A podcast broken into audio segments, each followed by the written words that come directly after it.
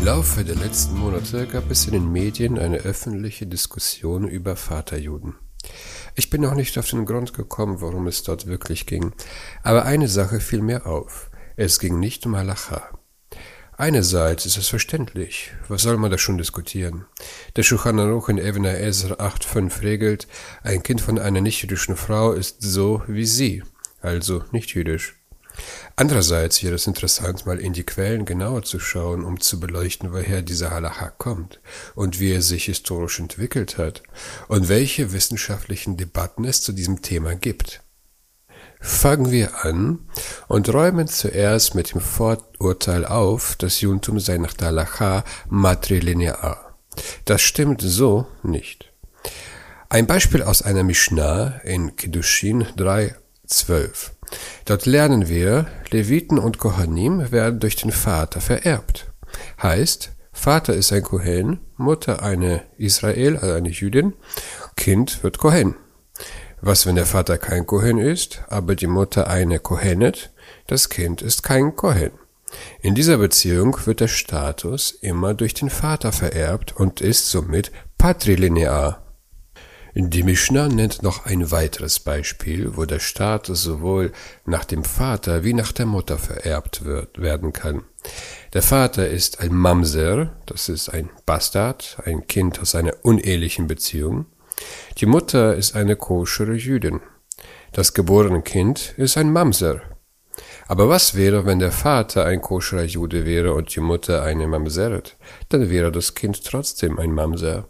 Es spielt hier also keine Rolle, woher welcher Elternteil ein Mamser ist. Das Kind folgt sowohl dem Vater als auch der Mutter.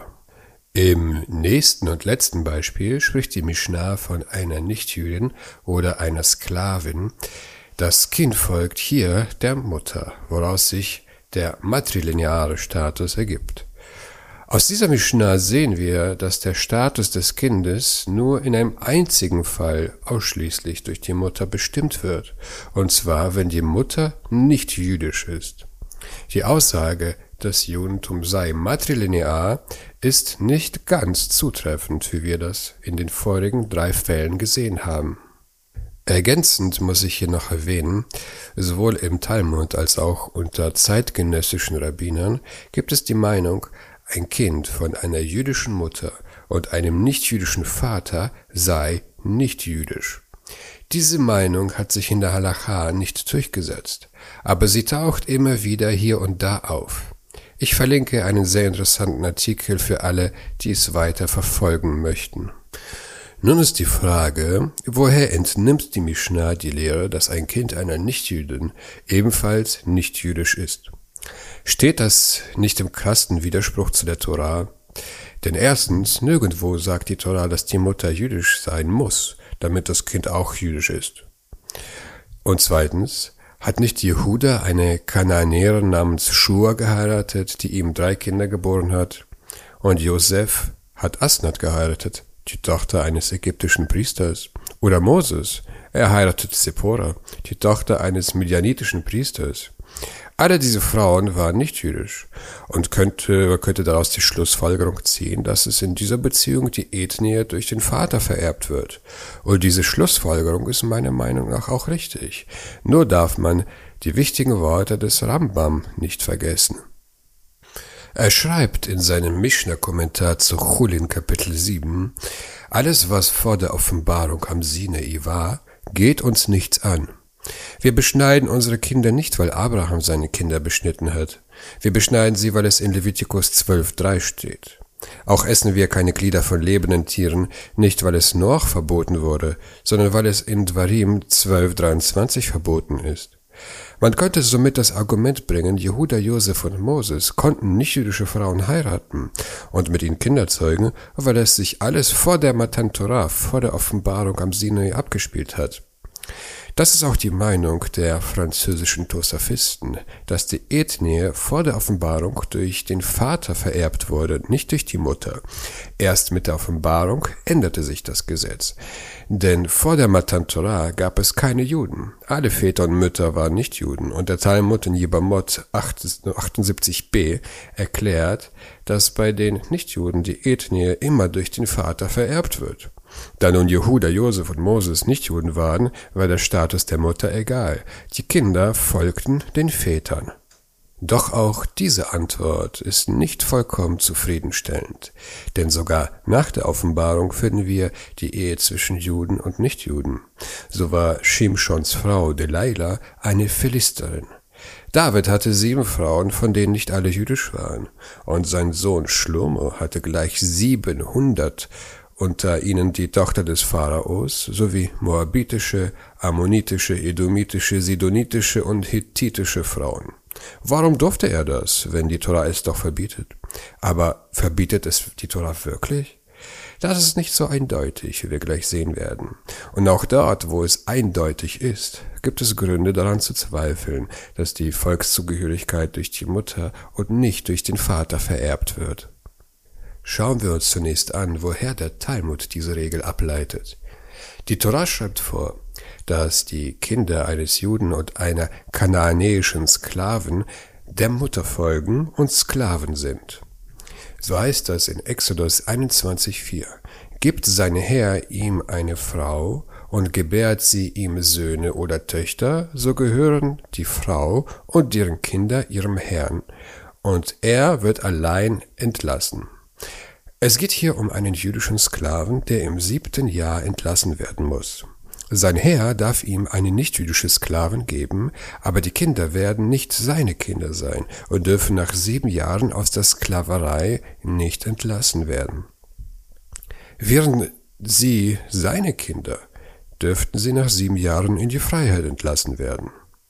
Das ist doch eigentlich ein guter Beweis. Der Mann ist jüdisch, die Frau nicht. Die Kinder sind nicht Juden. Aber der Talmud, dem Talmud genügt das noch nicht. Er will einen Unterschied zwischen nichtjüdischen Sklavinnen und nichtjüdischen Freien machen und fragt, woher wir es über die nichtjüdischen freien Frauen lernen, dass deren Kinder auch Nichtjuden sind. Wir lesen die folgenden Verse in Dvarim Kapitel 7, Vers 1 bis 4. Ich empfehle allen Zuhörern, diese Verse nachzuschlagen, denn gleich wird es etwas kompliziert.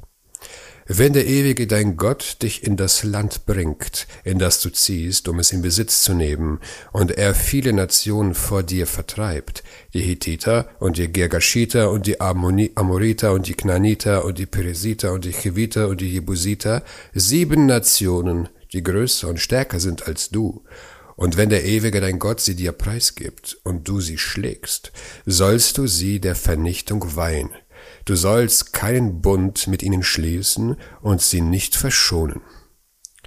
Bevor ich weiterlese und zum wichtigsten Teil komme, eine kurze Zusammenfassung. Die Israeliten lagern in der Wüste kurz vor dem heiligen Land. In Erz Israel leben die sieben feindlichen Völker, die gegen die Israel nun kämpfen muss, um sich das Land im, im Land niederzulassen. Gott verspricht den Israeliten den Sieg über die sieben Völker und warnt sie davor, mit ihnen einen Bund zu schließen. Im Gegenteil, Israel muss die sieben Völker vernichten. Jetzt kommen wir zu den wichtigsten Versen, Vers drei und vier.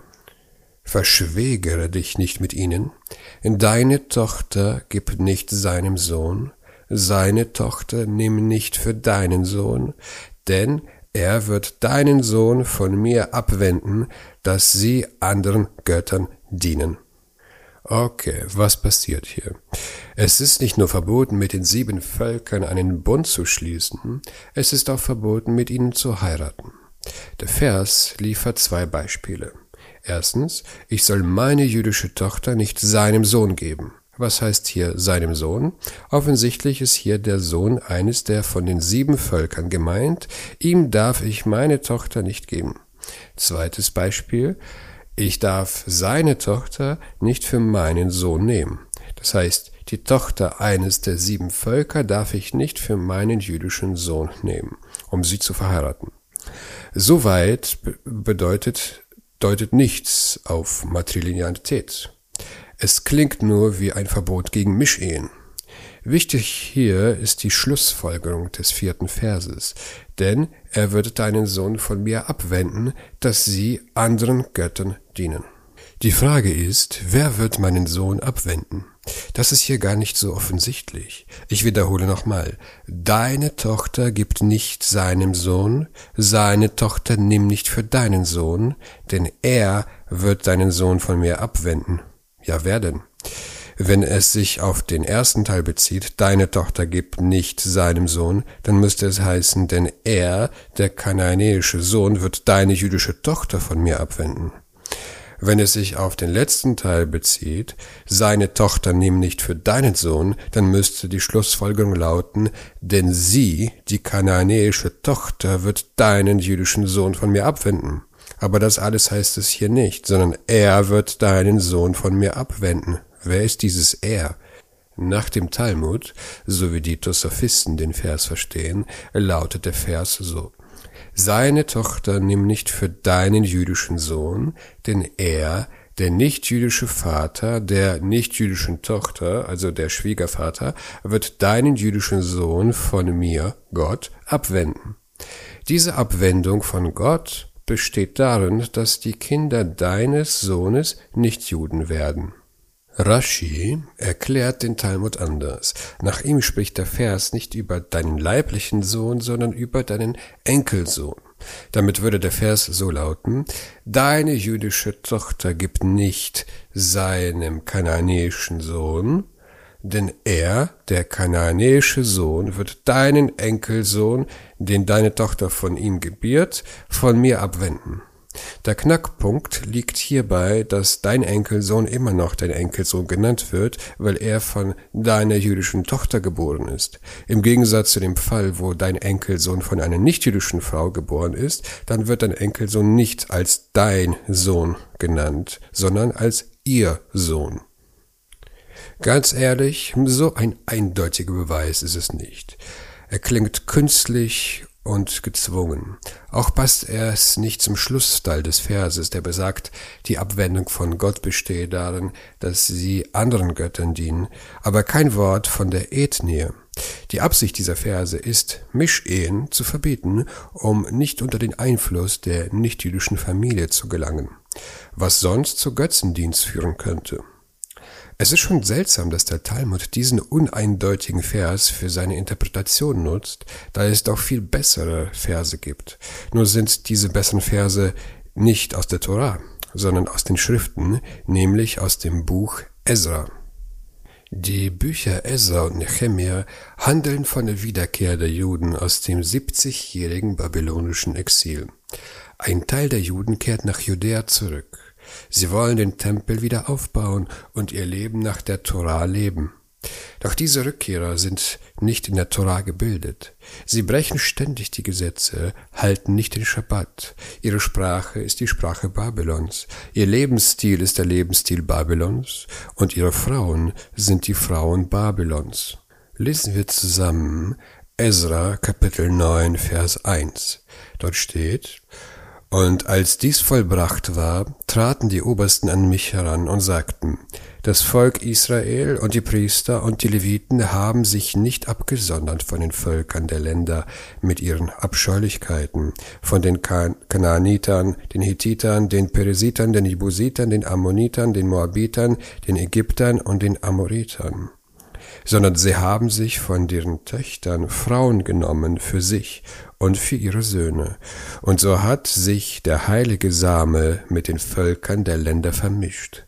Und die Obersten und der, die Vorsteher gingen voran bei dieser Untreue. Kapitel 10, Vers 3 Lasset uns jetzt einen Bund schließen mit unserem Gotte, fortzuschaffen alle Frauen und die von ihnen Geborenen nach dem Beschluss meines Herrn und deren, die fürchten das Gebot unseres Gottes. Nach dem Gesetz soll es geschehen. Vers 11 So legt nun dem Ewigen, dem Gott eurer Vorfahren, ein Bekenntnis ab und folgt seinem Willen. Trennt euch von den Völkern des Landes und von den fremdländischen Frauen. Vers 12. Da antwortete die ganze Versammlung und sprach mit lauter Stimme, Ja, es ist unsere Pflicht, so zu handeln, wie du es gesagt hast. Was sehen wir aus diesen Versen? Ezra verlangt, die nichtjüdischen Frauen und ihre Kinder fortzuschicken. Wie es in Kapitel 10, Vers 3 steht, soll dies nach dem Gesetz geschehen. Will Ezra sagen, dass die Kinder nicht jüdisch sind nach der Torah? Fakt ist, hier werden die nichtjüdischen Frauen hervorgehoben als ein Problem. Sie und ihre Kinder werden weggeschickt. Schauen wir uns noch die Verse in Nehemia an. Nehemia, Kapitel 13, Vers 23. In jenen Tagen sah ich auch die Judäer, die aschdodische, ammonitische, moabitische Frauen heimgeführt hatten. Vers 24. Und die Hälfte ihrer Kinder redete Aschdoditisch, und sie konnten nicht Judäisch reden, sondern nur die Sprache dieses oder jenes Volkes. Vers 25. Und ich stritt mit ihnen und verfluchte sie und schlug Männer von ihnen und raufte ihre Haare. Und ich beschwor sie bei Gott, wenn ihr eure Töchter ihren Söhnen gebt oder die Töchter von ihnen für eure Söhne oder für euch nehmt, Vers 26, hat sich ihretwegen nicht schon Schlomo, der König von Israel, versündigt? Und unter den vielen Nationen hat es keinen König gegeben wie ihn, und er war geliebt von seinem Gott, und Gott hat ihn zum König über ganz Israel gemacht. Auch ihn haben die fremdländische Frauen zur Sünde verführt. Vers 27 muss man nun auch von euch hören, dass ihr das gleiche große Unrecht begeht, treulos gegen unseren Gott zu handeln, indem ihr fremdländische Frauen heimführt? Warum durfte Nehemia die Männer schlagen? Nehemia war ein Beamter des persischen Königs, der ihn nach Israel schickte, um dort für Ordnung zu sorgen. Deshalb war die exekutive Gewalt in seiner Hand. Insgesamt sieht das wirklich so aus, als ob die nichtjüdischen Frauen das Problem darstellen. Zwar sind, ist hier von dem Status der Kinder wird nichts gesagt, ob sie jüdisch sind oder nicht. Aber alleine die Tatsache, dass sie fortgeschickt werden, lässt uns vermuten, dass sie nicht jüdisch waren. Fakt ist, weder Ezra noch Nehemia sagen etwas über die Ethnie und den Status der Kinder aus. Man könnte die ganze Situation als ein Verbot der Mischehe erklären.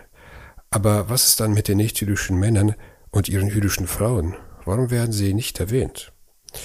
Können wir hieraus das Prinzip der Matrilinearität ableiten? Vielleicht. Aber zumindest sind diese Verse besser geeignet als die Verse aus Dvarim Kapitel 7. Warum hat der Talmud nicht Ezra und Nehemiah zitiert? Ich denke, die Sache ist ganz einfach. Der Talmud hat eine Quelle aus der Torah gebraucht, aber Ezra und Nehemiah gehören zu den Schriften und haben nicht die gleiche Autorität wie die Torah. Wie steht es mit der wissenschaftlichen Forschung innerhalb der jüdischen Studien? Die Sachlage ist eindeutig. Kein moderner Forscher glaubt, dass die Matrilinearität ursprünglich biblisch ist. Manche glauben, dass Ezra es eingeführt hat, so zum Beispiel Lawrence Schiffmann, Professor für jüdische Studien an der New York Universität. Dieser wird wiederum von Dr. Paul Hegger kritisiert. Er selber glaubt, Ezra habe nicht die Matrilinearität eingeführt, sondern nur Mischehen vermeiden wollen. Hegger ist der gleichen Meinung wie Professor Shai Cohen, Professor an der Harvard University, dass erst die Rabbiner zur Zeit der Mishnah im zweiten Jahrhundert die Matrilinearität eingeführt haben.